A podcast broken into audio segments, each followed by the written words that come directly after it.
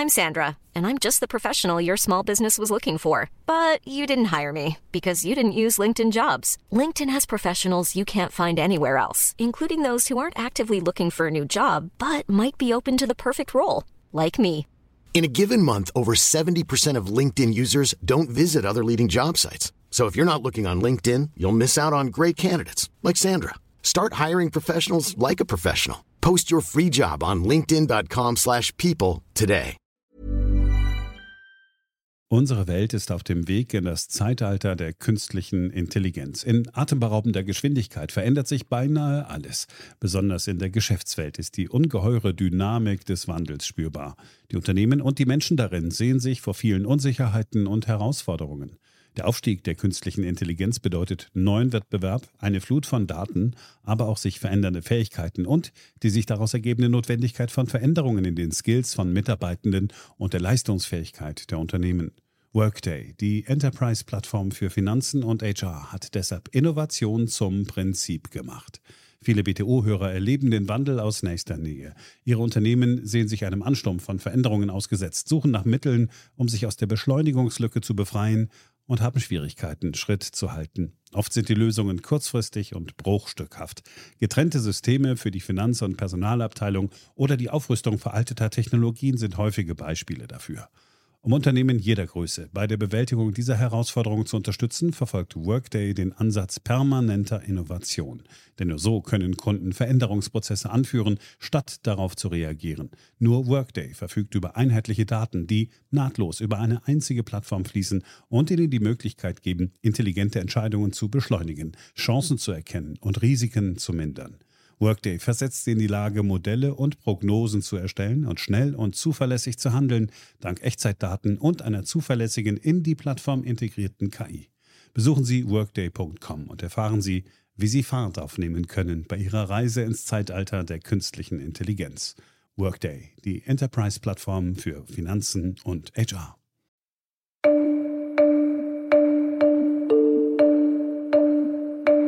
Hier ist Beyond the Obvious, der Ökonomie-Podcast von und mit Daniel Stelter. Eine Produktion von The Pioneer. Herzlich willkommen zur neuesten Ausgabe meines Podcasts. Immerhin schon die Nummer 43. Und wie schon mehrmals angesprochen, es lohnt sich durchaus, die eine oder andere der früheren Episoden noch nachzuhören. Spannende Themen jedenfalls. Wie auch heute. Beyond the Obvious, der Podcast mit Dr. Daniel Stelter.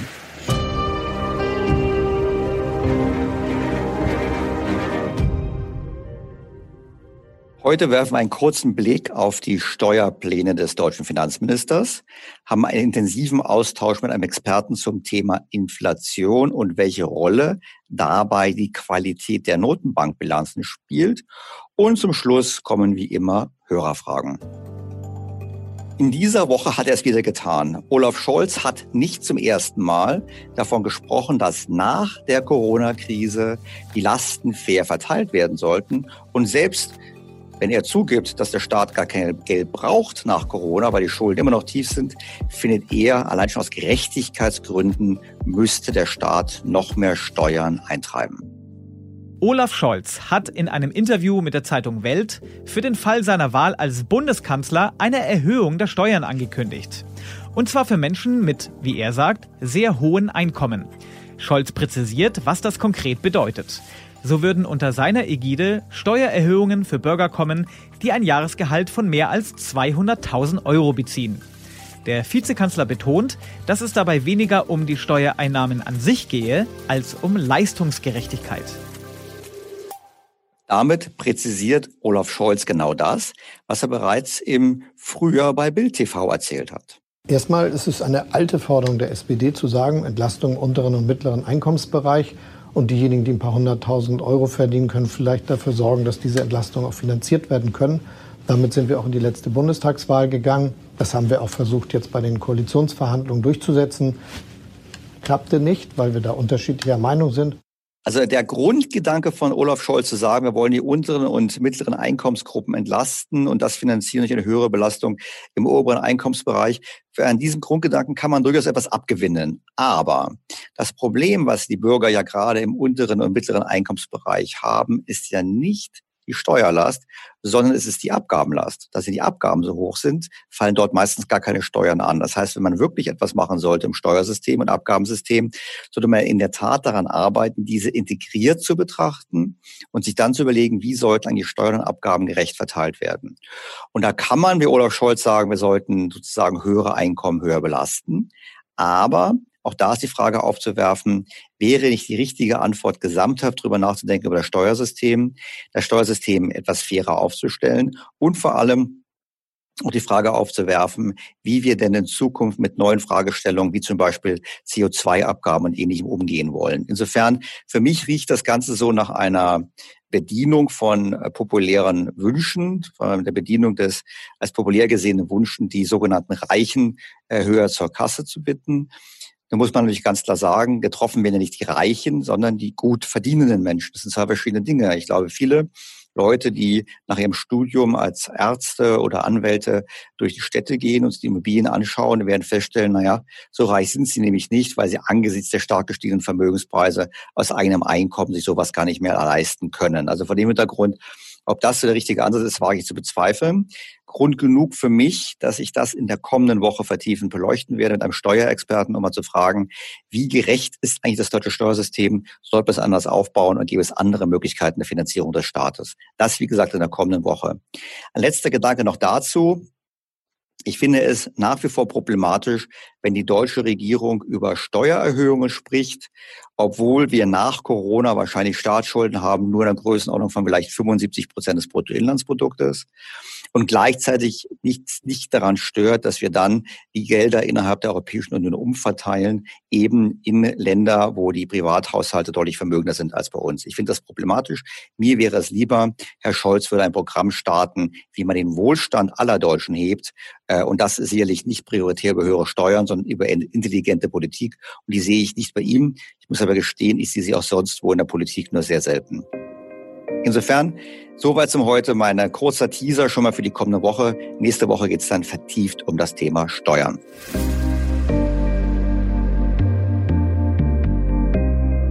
Kommen wir zum Hauptthema des heutigen Tages, der Inflation.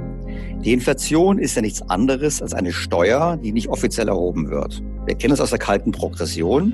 Die Belastung der Mittelschicht ist ja vor allem auch deshalb so hochgegangen, weil eben in den letzten paar Jahren die Löhne gestiegen sind mit den Preisen, aber das Steuergesetz nicht angepasst wurde. Deshalb wurde ein immer höherer Anteil der, äh, dessen, was wir erwirtschaften, vom Staat weggenommen.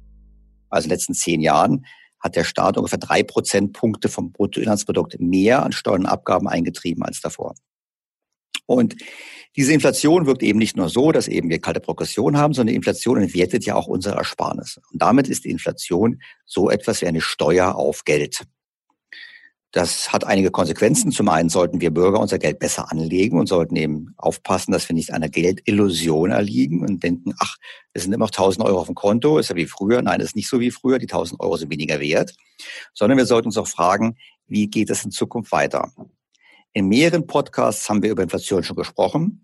Wir haben auch gesprochen über die Modern Monetary Theory, die ja sagt, gar kein Problem, wir machen Schulden, wir lassen es von Notenbanken finanzieren oder der Notenbank, die macht das sowieso. Und das ist alles nicht inflationär.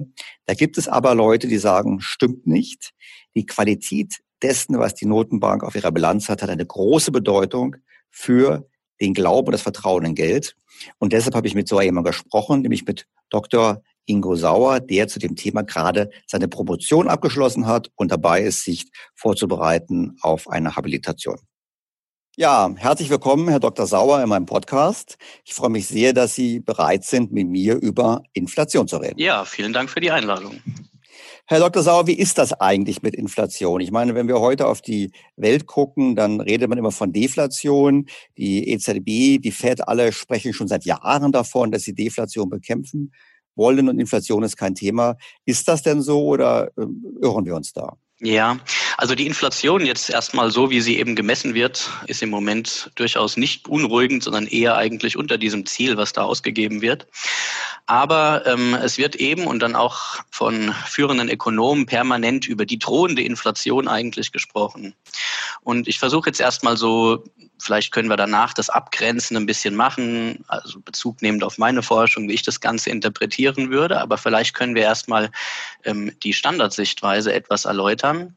Ja, wir haben ja einen Podcast auch schon mal gemacht. Insofern ist es ganz gut, wenn Sie nochmal zusammenfassen, auch für die Hörer, was denn die Standardsicht ist für Inflation und vor allem auch, was dann die Auslöser sein könnten von Inflation. Ja, genau. Also Beunruhigend äh, ist jetzt eben für viele Beobachter, dass doch die Geldmenge sehr stark gestiegen ist, sowohl in den USA als auch in Europa. Also nach 2007 sind wir jetzt ungefähr bei einer Verdreifachung, dieses Jahr dann noch einer Vervierfachung oder so ein bisschen, bisschen mehr sogar von der Geldmenge, also der Zentralbankgeldmenge diese Geldmenge, wenn sie dann irgendwann mal nachfragewirksam würde, ja, dann müssten doch die Preise steigen. Also der normale Mechanismus ist eigentlich, die Geldmenge steigt, die Zinsen gehen runter, Dadurch steigt die Investitionsgüternachfrage und eben mit steigender Gesamtnachfrage, vielleicht steigt auch die Konsumgüternachfrage, aber mit steigender Gesamtnachfrage ähm, müssen dann eben doch äh, die Preise steigen gegeben die Kapazitätsgrenze der Volkswirtschaft mehr oder weniger dramatisch. Aber da würde ich jetzt ganz kurz mal zum Verständnis nochmal einhaken. Im Prinzip sagen Sie, Zentralbankgeldmenge wächst. Und wenn Sie sagen, da steigt die Nachfrage, dann meinen Sie doch wahrscheinlich, dass dann auch die Kreditvergabe der Banken wächst, also die private Geldschaffung wächst. Und dass das dann im Prinzip nachfragewirksam ist inflationär. Und daran hat es doch, glaube ich, gehakt in den letzten Jahren, dass eben die Banken nicht mehr Kredite vergeben haben, oder? Richtig, genau. Also, ähm, wie erklärt man jetzt, dass eigentlich äh, diese so stark gestiegene Zentralbankgeldmenge und die Zinsen sind ja ähm, bekanntermaßen stark gefallen, jetzt eigentlich gar nicht ähm, zu einer erhöhten Nachfrage, Investitionsgüternachfrage und so weiter sorgt? Naja, es wird gesagt, wir befinden uns eben in dieser nach Keynes oder von Keynes erläuterten Liquiditätsfalle. Also dieser normale Mechanismus, dass durch die sinkenden Zinsen jetzt hier die Konsumgüter- oder Investitionsgüternachfrage angeregt wird, der gilt ebenso gar nicht mehr, weil dieses viele Geld in den Horten, Keynes nannte es die Spekulationskasse, eben derjenigen, die da jetzt auch immer äh, an dieses Zentralbankgeld kommen, versickert oder dort aufgenommen wird, sagen wir mal. Also die Zinsen sind schon bei Null. Ähm, es lohnt sich eigentlich gar nicht zu investieren. Es lohnt sich gar nicht jetzt, die Bundesanleihe zu kaufen. Der Bund Future kostet schon 160 und aus dem Grunde ist er eigentlich eine zehnjährige Anleihe zinslos. Also es gibt keine Opportunitätskosten der Geldhaltung, würde man sagen. Und aus dem Grunde sind eigentlich alle bereit, äh, sehr viel Geld, sehr viel Liquidität zu halten. Das stimmt sicherlich mit Blick auf Deutschland generell. Wir sehen ja auch, dass die Bürger sehr viel auf dem Bankkonto liegen haben.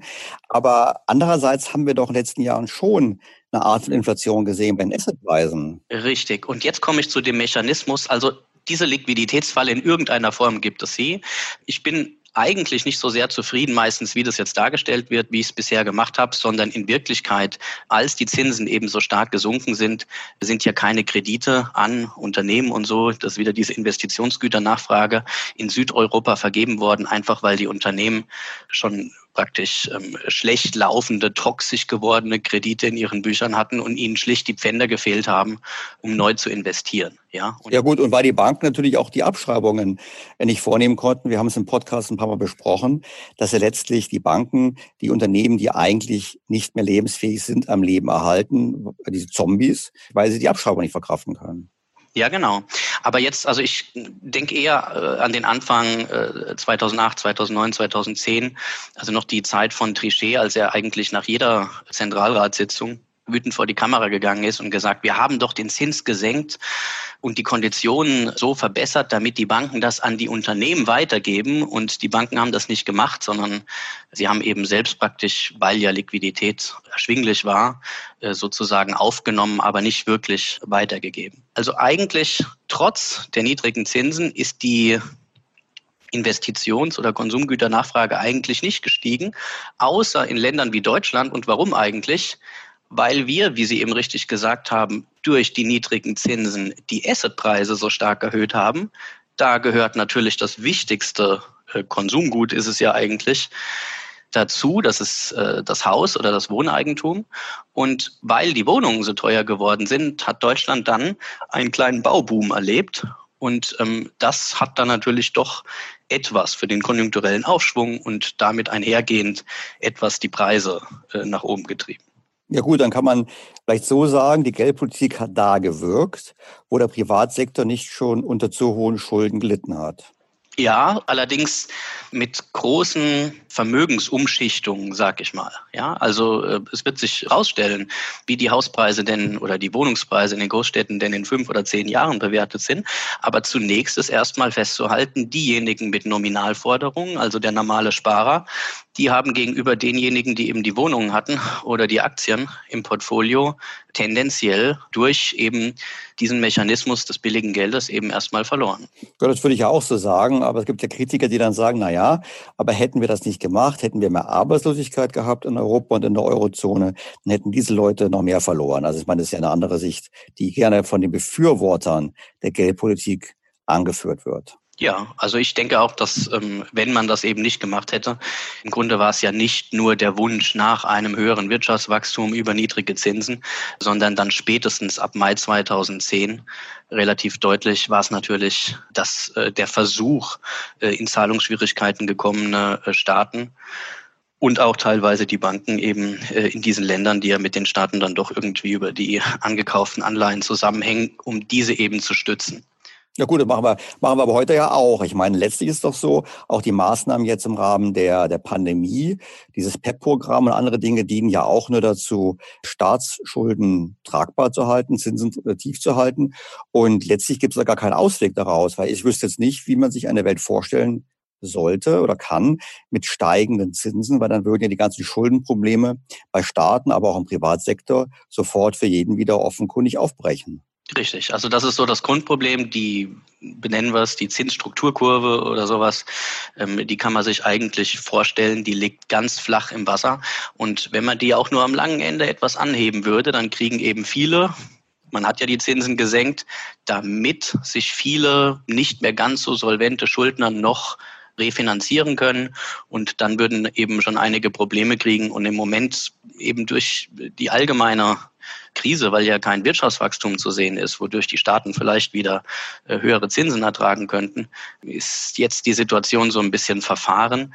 Und ähm, Inwiefern man das abschätzen konnte im Vorhinein, will ich nicht beurteilen, aber ich glaube, das Szenario war relativ klar, dass wir eben jetzt in diese Situation, in der wir sind, reinkommen können. Gut, aber dann können wir ja eigentlich an der Stelle aufhören, miteinander zu sprechen, weil Sie sagen mir, Herr Stelter, das ist das japanische Szenario. Wir kriegen jetzt wie Japan 30 Jahre lang Konjunkturprogramme, steigende Staatsschulden, moderates Wachstum und ähm, eher tendenziell deflationäre Entwicklungen, aber keine Inflation. Ja, also vielleicht mache ich jetzt genau dort weiter, eben bei erstmal dieser Standardsichtweise. Danach versuche ich es so ein bisschen anders zu deuten. Die äh, Kritiker, die sich äh, so stark Gedanken um die äh, gestiegene Geldmenge machen, sagen, im Moment sind wir eben noch in dieser Liquiditätsfalle oder meinetwegen in diesem deflationären japanischen Szenario. Aber wenn irgendwann der konjunkturelle Boom kommen könnte, also die Krise ist durch den nächsten Impfstoff oder sowas vorbei. Also wir haben einen konjunkturellen Boom in Europa und dann gilt ja diese Liquiditätsfalle nicht mehr. Und das Geld kann jetzt wirklich nachfragewirksam werden. Und dann eben die typischen Befürchtungen, wenn es zur Inflation kommt. Naja, also wenn die Preise erstmal steigen und dann steigen die Löhne und es gibt diese Lohnpreisspiralen. Und wenn dann erstmal die Erwartungen so sind, dass die Preise noch weiter steigen könnten, dann wird ja mehr Geld viel schneller ausgegeben. Meistens schwammig umschrieben mit einer steigenden Umlaufgeschwindigkeit. Und ähm, aus dem Grunde gibt es dann einen sich selbst verstärkenden Prozess dieser inflationären Wirkung wenn der konjunkturelle Boom eben aus irgendeinem Grund kommt, dann können wir die Geldmenge nicht mehr sterilisieren, so die Argumentation, weil die Zentralbanken ja die Anleihen gekauft haben, um deren Kurse zu stabilisieren. Und die Rückabwicklung würde natürlich die Kurse der Staatsanleihen eher senken, beziehungsweise die Zinsen und damit den Schuld Umschuldungsdruck für die Staaten erhöhen. Mhm. Und so kommen wir dann praktisch in diese Inflation und immer mit dem Bilde praktisch, wenn man einmal die Inflation zulässt, ja, wer mit der Inflation flirtet, äh, der heiratet sie im Endeffekt oder so ähnlich war ja der Spruch. Ja gut, man muss natürlich schon sagen, also ich glaube, wenn ein Vertrauensverlust einsetzen würde, das ist ja das mit der Umlaufgeschwindigkeit, dann kann man sich sicherlich schon vorstellen, dass das die Inflationsrate nach oben treibt. Dann vermute ich aber noch mehr in den Sachwerten, weil dann jeder erkennt, dass eben sein Geld auf dem Konto nicht gut angelegt ist. Aber ich meine, Sie klingen so ein bisschen so, als würden Sie dieser Argumentation nicht folgen. Ja, genau. Also äh, ich glaube, dass die großen Inflationsrisiken, das ist natürlich ein Inflationsrisiko, aber das ganz große Inflationsrisiko, über das wir uns im Sinne der Ausweitung der Geldmenge, die schon fast so ein bisschen eine monetäre Finanzierung bedeutet im Moment. Ja, ich würde schon sagen, es ist es schon. Also in den USA und in Europa ist es eigentlich faktisch schon. Die Notenbanken kaufen hier die ganzen neuen Anleihen auf, also im Volumen her. Also ich würde das schon so.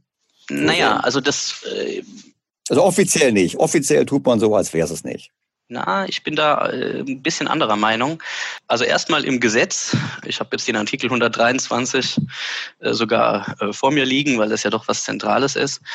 Und da steht eben, dass der unmittelbare Erwerb von Schuldtiteln von diesen, also diese ganzen staatlichen Organisationen und Körperschaften, durch die Europäische Zentralbank oder die nationalen Zentralbanken verboten ist, beziehungsweise die direkte Kreditvergabe.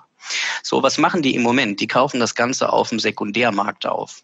Genau. Das heißt, es muss erstmal ein Investor das Papier überhaupt kaufen und danach darauf hoffen, dass dann die Banca d'Italia, die Bundesbank und so weiter das Papier, weil das Programm läuft ja und man weiß, wie die Programme ausgestaltet sind, ihnen abkauft.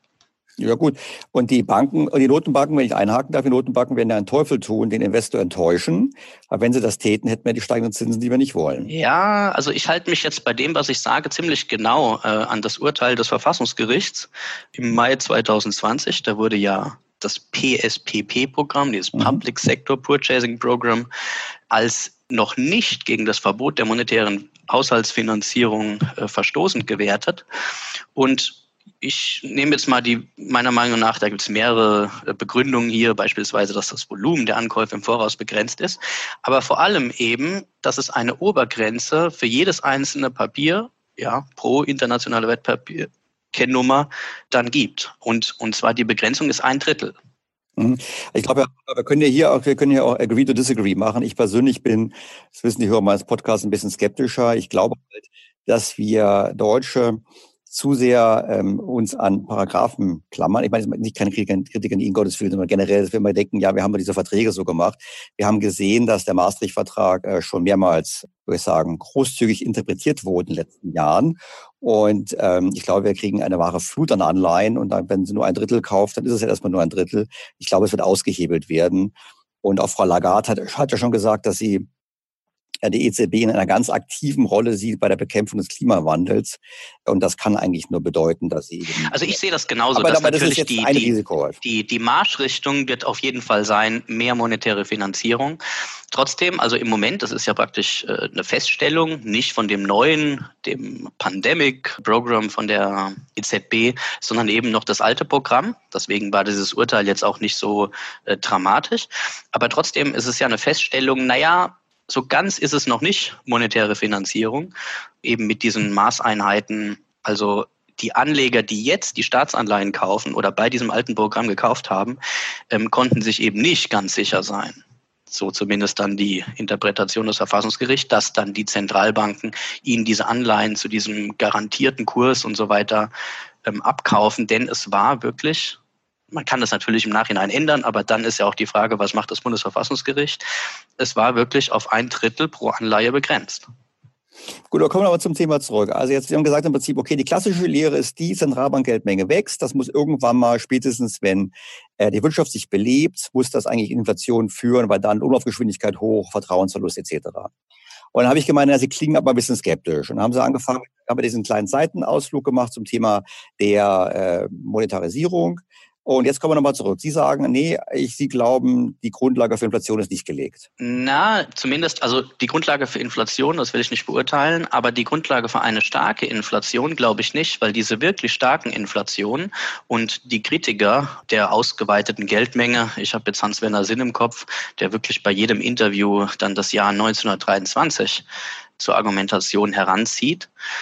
Kritiker, die mit der Hyperinflation argumentieren, verkennen eigentlich meiner Meinung nach, dass diese starken, diese sehr starken Inflationen, die Hyperinflation nicht durch eine gestiegene äh, Nachfrage von Konsum- oder Investitionsgütern und einen wirtschaftlichen Boom ausgeübt wurden, sondern äh, schlicht dadurch, dass die Zentralbanken in ihrer Geldmengenausweitung bei dieser monetären Finanzierung ihre finanzielle Stärke verloren haben, auf den Devisenmärkten angreifbar wurden Und weil sie auf den Devisenmärkten unter Druck kamen, wurden dann im Inland die Preise erhöht, äh, weil eben die Anbieter nicht mehr bereit waren, ähm, das gegen diese Weichwährung, nehmen wir die, die alte Mark in Deutschland, in den 20er Jahren. Also Sie, aber gut, aber ich würde natürlich sagen, naja, also jetzt als Laie würde ich sagen, hm, die Devisenmärkte sind einfach ein Indikator gewesen, über den sagen, die, der freie Teil der Wirtschaft signalisieren konnte,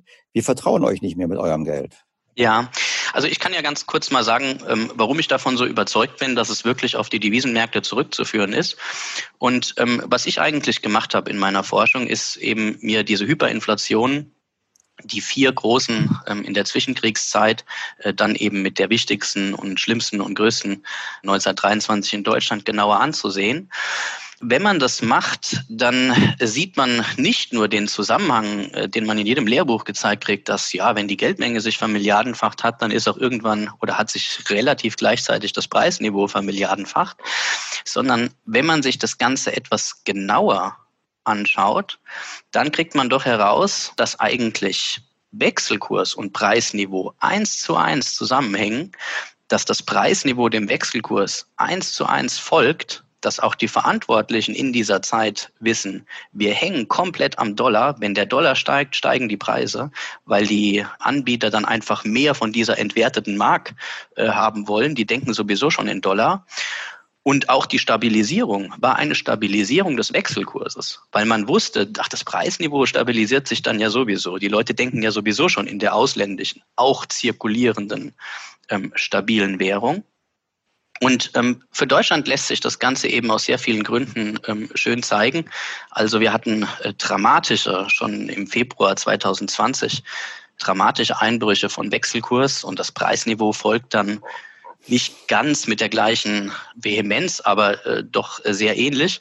Und die Geldmenge hat eigentlich damit nichts zu tun. Also es lässt vielleicht kurze Zwischenfrage. Gilt diese Analyse nur für das Szenario Hyperinflation oder gilt es auch für normale Inflation? Nee, für normale Inflation würde ich das nicht unterstellen. Aber diese dramatischen Abwertungen, die wir eben in Deutschland gesehen haben, also über Nacht ähm, ist dann, oder sagen wir mal innerhalb eines Jahres am Anfang, ist die Mark nur noch die Hälfte wert und äh, später dann äh, über Nacht. Ja, klar, es ist ein, ist ein Signal. Man sieht es halt als, als Signal, der Wechselkurs als Signal für das, was passiert. Das kann ich Nein, kein Signal, sondern die Preissetzer in diesen Ländern denken schon in Dollar. Und es ist für uns etwas schwierig geworden, äh, sich an diese Zeiten zu erinnern, weil wir jetzt in einem Währungsraum äh, leben, wo wir nicht von irgendeiner anderen stabilen Währung abhängen und praktisch unsere ganze Preissetzung am Wechselkurs, der sich dann täglich ändert, festmachen.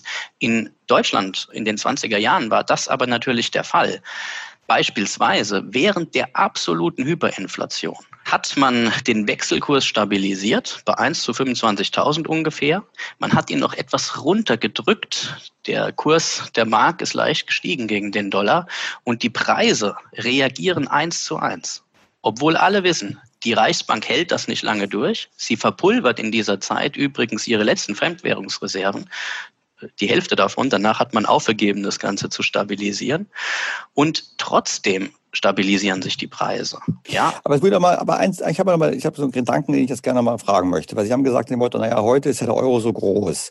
Es gibt nicht mal eine andere Währung, die so wichtig wäre. Gut, der Dollar ist sicherlich zweifellos wichtiger. Aber ich würde jetzt mal meine Worte packen. Sie sagen nach dem Motto, naja, der Euro ist so groß, der Dollar ist so groß, außer den beiden Währungen spielt keiner eine große Rolle.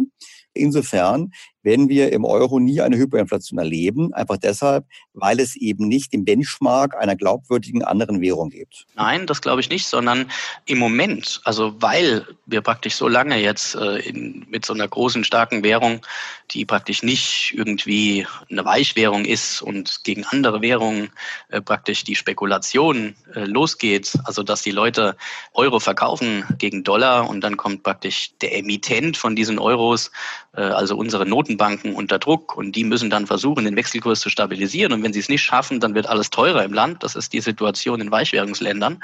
Und ich glaube, Europa droht etwas diese Situation in Weichwährungsländern, weil doch diese Summen, wir haben vorhin darüber gesprochen, von den Anleihekaufprogrammen, immer dramatischere Ausmaße annehmen. Also der Euro ist im Moment eigentlich jetzt nicht angreifbar. Die Notenbanken verfügen ja sogar über ein recht hohes Eigenkapital im Euroraum durch die hohen äh, Goldbestände aus der Bretton Woods-Zeit. man hat praktisch 500 Milliarden mehr Vermögen als Verbindlichkeiten in Anführungszeichen, also hauptsächlich ausgegebene Geldmenge.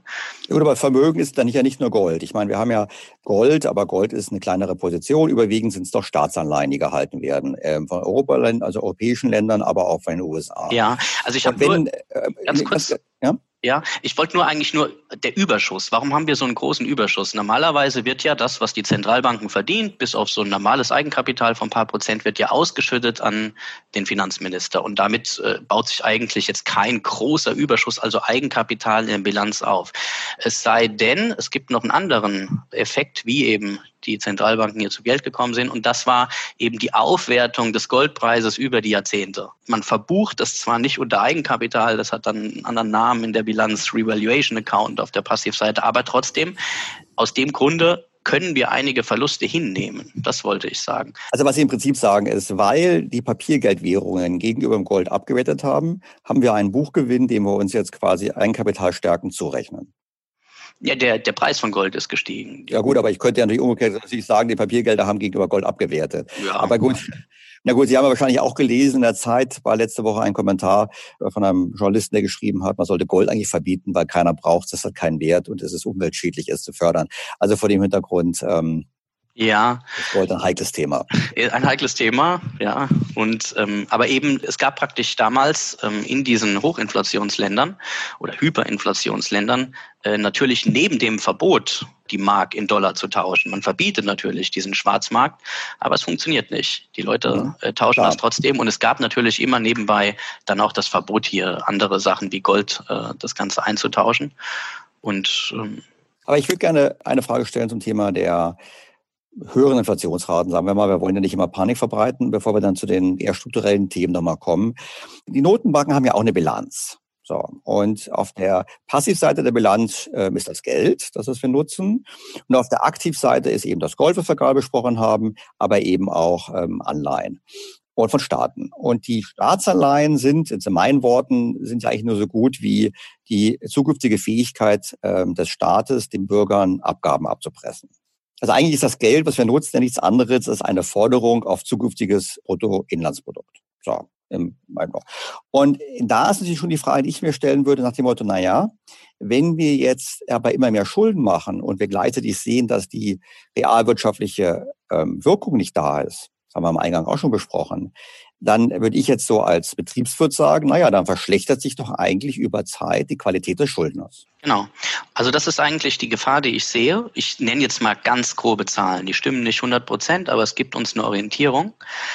Die Anleihen von allen nationalen Zentralbanken plus EZB. Also ich spreche eigentlich lieber vom Eurosystem und ich glaube, für Ihren Podcast passt das auch, weil die Zuhörer recht informiert sind. Also die EZB ist ja nur so eine Kommandozentrale, wo halt ein kleiner Teil der emittierten Geldmenge, was alles die nationalen Zentralbanken machen, eben reingebucht wird. Also die konsolidierte Bilanz des Eurosystems, wo eben jetzt jede nationale Zentralbank plus diese EZB, diese Kommandozentrale aufgeführt ist, die haben ungefähr Damals waren es 60, jetzt sind es wahrscheinlich schon um die 70, ein bisschen mehr äh, Prozent Anleihen. Und der Löwenanteil davon sind natürlich wieder Staatsanleihen.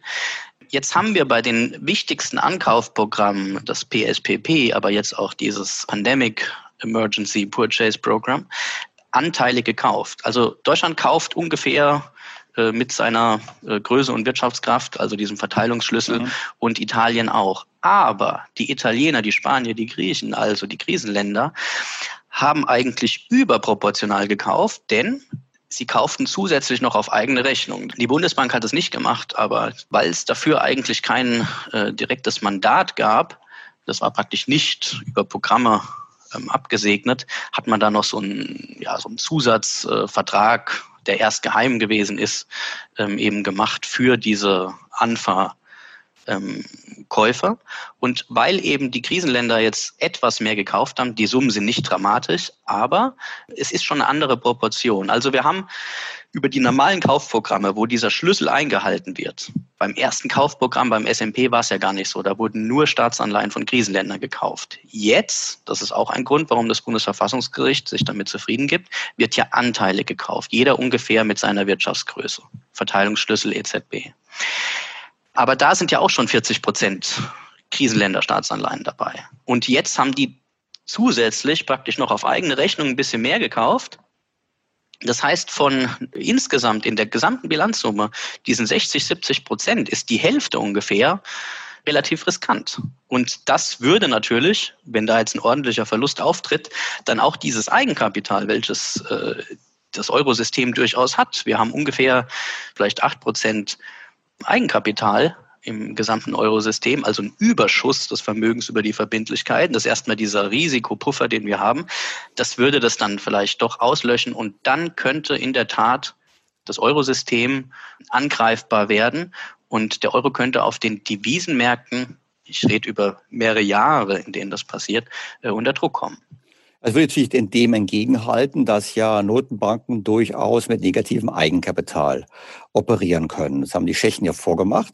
Und dann sagt man doch nach dem Motto, na ja, die müssen doch einfach nur die zukünftigen Geldschöpfungsgewinne aktivieren und schwuppdiwupp haben sie schon wieder genug Eigenkapital. Ja, also es gibt natürlich ähm, mit ein paar Prozent Eigenkapital und das war äh, negatives Eigenkapital und das war dann äh, der tschechische Fall. Ich habe mir das, das ist schon mehrere Jahre her, irgendwann mal kurz angeguckt, aber das nicht, über was ich gerade gesprochen habe. Ich, ich rede von dramatischen Verlusten, äh, die weiß ich nicht, von 70 Prozent der Aktiva fällt die Hälfte aus oder so. Das war eben diese Analyse dieser einen Position. Die zweite Position, Kreditvergabe an Banken, ist übrigens auch nicht mehr ganz so 100 äh, Prozent ähm, risikolos, denn man gibt ja jetzt langfristig Kredit, man hat die Pfandanforderungen deutlich abgesenkt und auch dort überproportional ist das eben äh, in den Krisenländern passiert.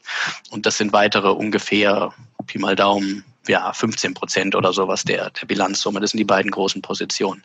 So, und massive Zentralbankverluste, die könnten dann wirklich zu einer Angreifbarkeit führen, die zukünftigen Gewinne einer Notenbank äh, zu monetarisieren. Das geht natürlich. Das heißt, eine Zentralbank wird nicht so schnell. Ja, also die, die, das hat ja auch bisher alles funktioniert. Warum? Weil die finanzielle Feuerkraft der Notenbank ja erstmal gegeben ist. Nicht nur durch dieses überschüssige Eigenkapital, sondern auch, weil man eben noch dieses Monopol der Notenausgabe hat. Und das könnte man natürlich monetarisieren. Das wurde übrigens bei den Krisenländern, die ich untersucht habe, die Stabilisierung auch gemacht. Die Zentralbanken waren ja eigentlich äh, zu der Zeit sowieso teilstaatlich, aber vor allem eben Aktiengesellschaften. Und man hat, um das Kapital bei der Stabilisierung, also um die Notenbank zu rekapitalisieren, hat man Aktien auf internationalen Märkten verkauft, mit Hilfe der League of Nations, die hat dafür mehr oder weniger äh, das Ganze organisiert, diese Rettungsaktion, also die Vorgängerorganisation der UNO. Und natürlich ist dieser zukünftige Gewinn einer Notenbank durch das Monopol der Notenausgabe oder der Ausgabe des gesetzlichen Zahlungsmittels etwas wert. Aber man darf das nicht überschätzen. Das waren auch wenige Prozent äh, der Bilanzsumme, die man so über Aktienemissionen an ausländischen Märkten, London, New York vor allem, äh, dann einnehmen konnte. Ich glaube eben diese Vorstellung, äh, die Zentralbanken brauchen gar kein Eigenkapital. Also die würden jetzt alles verlieren. Und dem Euro passiert dann trotzdem nichts, weil er nicht angegriffen wird. Das ist grundlegend falsch. Aber es gibt eben erstmal diese finanzielle Stärke der Notenbank und die ist noch anscheinend noch nicht überschritten, sonst gäbe ja, es ja das Problem. Aber jetzt gibt es ja ähm, ganz andere Stimmen. Wir haben in den Podcasts in, der, in den vergangenen Wochen mehrmals über die Modern Monetary Theory MMT gesprochen. Und die würden ja sagen, alles kein Problem, der Staat kann nicht pleite gegen die Notenbank, druckt alles Geld. Ich meine, wie passt das ganz ganze Bild hinein? Ja, bei dem MNT geht es ja sowieso eher um fiskalische Maßnahmen und man braucht eben irgendwie für diese Konjunkturprogramme, um dann die Arbeitslosigkeit und andere soziale Missstände zu beseitigen, eine Finanzierung. Und es ist jetzt nichts Ungewöhnliches, sondern eigentlich der geschichtliche Normalfall, dass dann die Zentralbank oder der Zentralbankzugang als einfache Finanzierungsmaßnahme da irgendwie in den Fokus kommt. Gut, also sowohl äh, die Hyperinflation, über die ich gesprochen habe, das ging ja eigentlich schon mit der Kriegsfinanzierung der Mobilmachung 1914 los, dass da die Zentralbank praktisch dem Staat Kredit geben musste, weil das ja auch in dieser Schnelligkeit anders gar nicht geht. Und ähm, das Versprechen war dann, und zwar, das ist ja in allen Ländern dann so gelaufen, äh, wir zahlen das zurück wenn wir den Krieg gewonnen haben. Und ähm, das ist eben dann nicht überall eingetreten. Und ich würde, ich würde sogar behaupten, auch die Verlierer haben nicht zurückgezahlt in realen Werten. Wie man ja im Zweiten Weltkrieg gesehen hat, ich meine, USA und, und Großbritannien haben ja auch nach dem Zweiten Weltkrieg vor allem über finanzielle Repression die Schulden abgebaut und nicht durch Zurückzahlen. Ja, aber trotzdem ist es eben nicht. Also Frankreich hatte eine recht hohe ähm, Inflation. Also ich bin jetzt beim Ersten Weltkrieg. Großbritannien ist ja danach zum äh, Goldstandard zurückgekehrt. Und da ist vieles äh, schiefgelaufen, wie Keynes das ja auch ganz schön vorhergesagt hatte. Aber diese Inflation, dass halt die Zentralbank wirklich insolvent gegangen ist, das ist ja, was sich für die für Länder wie Deutschland, Österreich, Ungarn äh, hier rausgearbeitet hat und dass die dann angreifbar waren und dauernd ihren Wechselkurs nicht verteidigen konnten und deswegen die Preise gestiegen sind. Das hat man eigentlich da nicht gesehen. Gut, unabhängig davon, es ist eigentlich das, der Normalfall, der geschichtliche Normalfall. Wenn man schnell Geld braucht, dann wird das eigentlich über die Notenbank finanziert. Und wir denken an die Staatsschuldenkrise, die ja in Europa dann mit Mai 2010, als in Griechenland die äh, Zinsen auf 30 Prozent für die Zehnjährigen hochgingen und äh, Portugal äh, fast auf 10 Prozent oder so. Ähm, was haben wir gemacht? Naja, genau das natürlich. Also das war dann dieses SMP-Programm, das erste Programm, wo man dann nicht nur die Rettungsmechanismen da diesen Vorgänger vom ESM und so weiter implementiert hat, sondern ähm, man hat auch über die Zentralbank, weil das eben schnell geht, Anleihen in dem SNP-Programm von den Krisenländern gekauft. Also selbst bei der alten Bundesbank gab es ja solche Tendenzen, dass 97 äh, der Finanzminister Weigel mit dem Hubschrauber eingeflogen ist, um bei der Sitzung des Zentralbankrates teilzunehmen, um da vielleicht noch durch eine Sondergewinnausschüttung äh, etwas äh, in die Kasse zu spülen. Also Sie sagen im Prinzip, MMT gab es schon immer, das wurde halt nur irgendwie anders verpackt. Na, ich glaube, die Tendenz gab es schon immer. Ja. Vielleicht ist es für die Hörer ganz interessant. Ich habe mir nochmal grundsätzlich überlegt, was jetzt diese MMT eigentlich für ein Kernargument hat für äh, die Werthaltigkeit des Geldes und abgrenzend eben zu der eher quantitativen Überlegung, warum Geld etwas wert ist, also der Quantitätstheorie, oder dann eben dem, ähm, dem ich so ein bisschen anhänge, ja, dass eigentlich Geld durch einen Schuldkontrakt in die Welt kommt und dadurch einen Wert allein dadurch hat, dass es ja eine geschuldete Summe ist und dem Emittenten zurückgezahlt werden muss. Das sehe ich übrigens ganz genauso und ist auch bei Banken ist es ja auch so. Ich meine, letztlich ist es doch in normalen Bankenwesen mit Konkursrisiken ja so, dass die Bank eben Geld schafft durch Kreditvergabe und deshalb so gut genau darauf achtet, dass der Schuldner auch wirklich kreditwürdig ist, weil sie ihr Geld zurückbekommen muss. Genau. Und wenn man sich die normalen äh, Statuten der Notenbanken ansieht, ich rede nicht jetzt so, von den Krisenzeiten, so, dann sind die so. Da geht es mhm. praktisch nur um kein Risiko, kurzfristig. Heute äh, heißt praktisch langfristig drei Jahre. Früher hieß langfristig drei Monate im Zentralbankjargon. Und das Hauptrefinanzierungsgeschäft war eben nicht langfristig, sondern Hauptrefinanzierungsgeschäft hieß ungefähr zwei Wochen.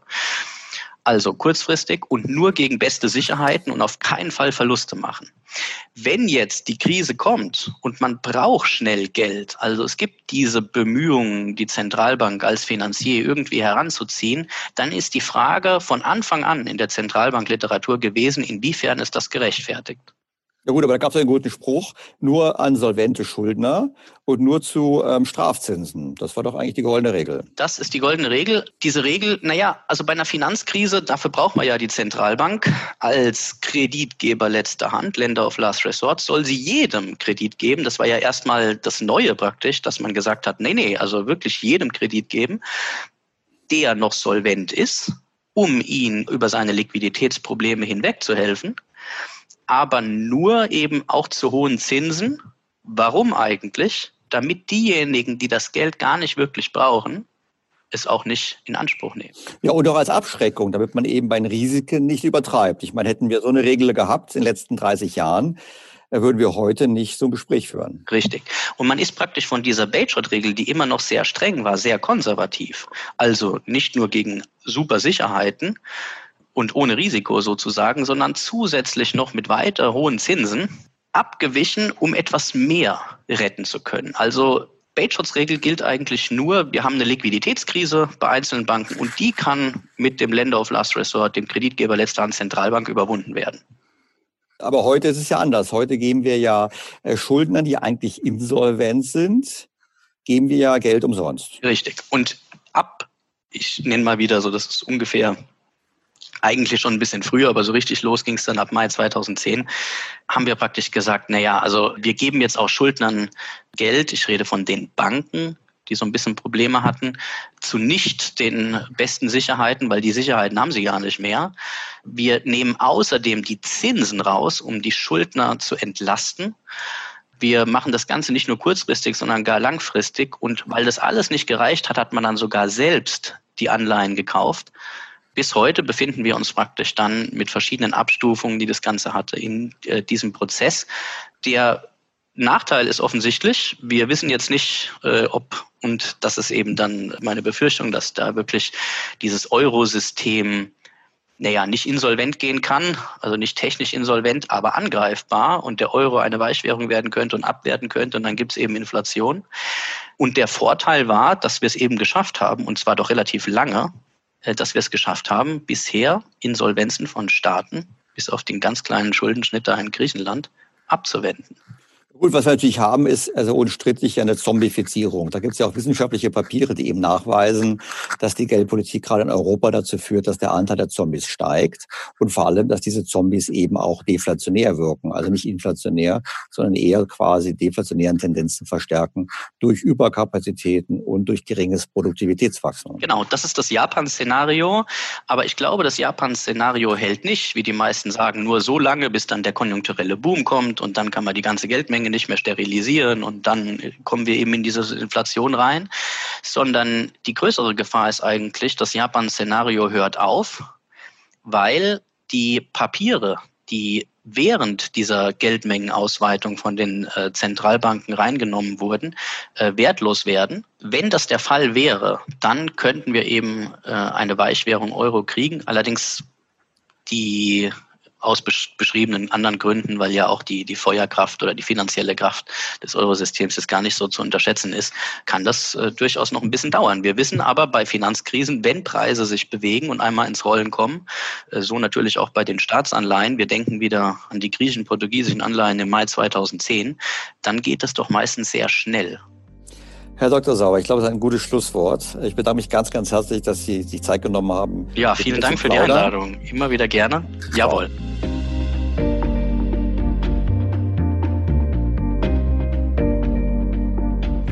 Also zusammenfassend würde ich folgendes Fazit aus Diskussion ziehen. Wir haben zurzeit keine Inflation. Wir haben in der Tat aufgrund der Krise eher ein deflationäres Umfeld. Wir werden noch nicht morgen Inflation haben, auch nicht übermorgen, aber wir werden in den kommenden Jahren weitere drastische Maßnahmen sehen von Staaten und Notenbanken im Versuch, das Schuldengebäude am Leben zu erhalten, vom Einsturz zu bewahren, im Versuch, den Euro zu erhalten und auch im Versuch letztlich die Corona-Folgen aufzufangen, obwohl diese letztlich ja die Zombifizierung, die oft genug Thema war in diesem Podcast, weiter beschleunigen. Und damit kann man eigentlich nur sagen, das, was Dr. Sauer als Verschlechterung der Bilanz der Notenbank sieht als Hauptrisiko für die Inflation, das wird in den kommenden Jahren zunehmen. Und auch wenn das Eurosystem, wie ausgeführt hat, noch über viele Reserven verfügt, müssen wir ganz klar sagen, angesichts der Geschwindigkeit der Verschlechterung der Bilanzqualität sollten wir uns alle darauf einstellen, dass wir sicherlich in der zweiten Hälfte dieses Jahrzehnts Inflation erleben werden. Das heißt nicht, Ausrufezeichen, dass man jetzt auch auf spekulieren sollte und zum Beispiel hochverschuldet irgendwelche Vermögenswerte kauft, weil Inflation bringt erstmal gar nichts Gutes für alle Vermögenswerte, weil die Zinsen dann noch steigen, auch wenn sie vielleicht real weiter sinken, aber nominal zumindest steigen.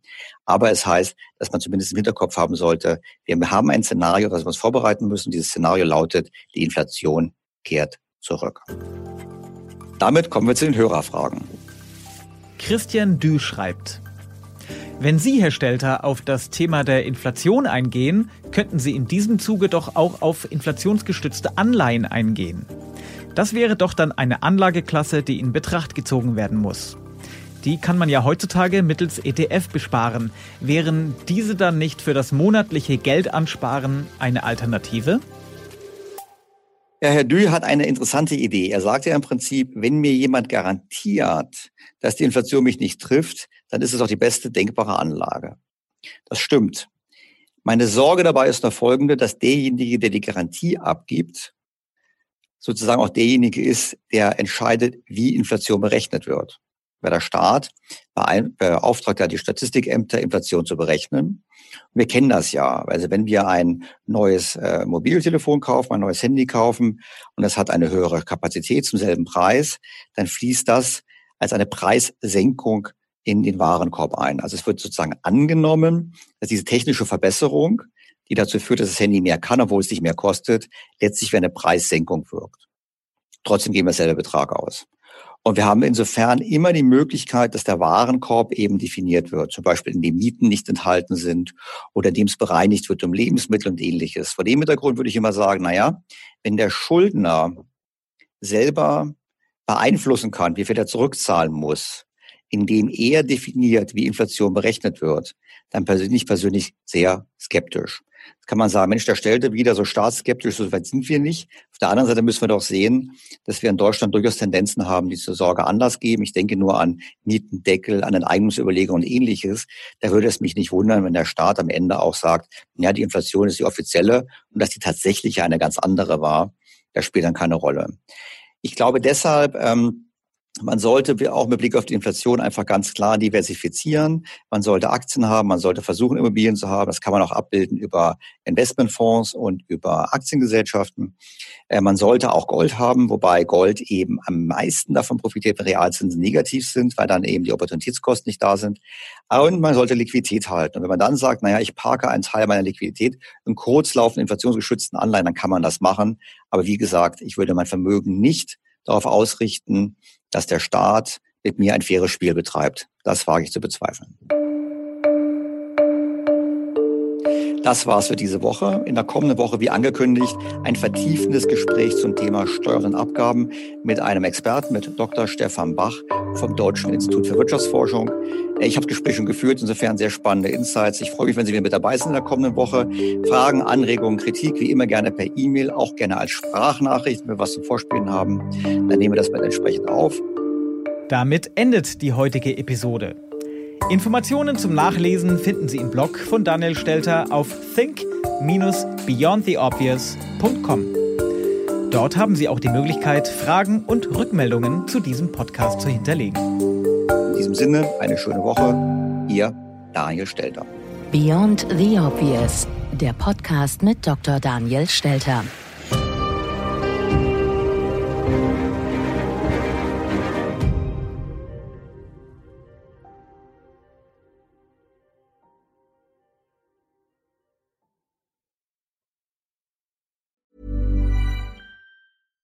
Was ist noch besser als ein guter Plan? Die Möglichkeit, ihn zu ändern. Mit integrierter KI bietet Workday kontinuierliche Innovationen, die Ihnen helfen, agil zu bleiben, egal was passiert. Workday, the finance and HR system for a changing world.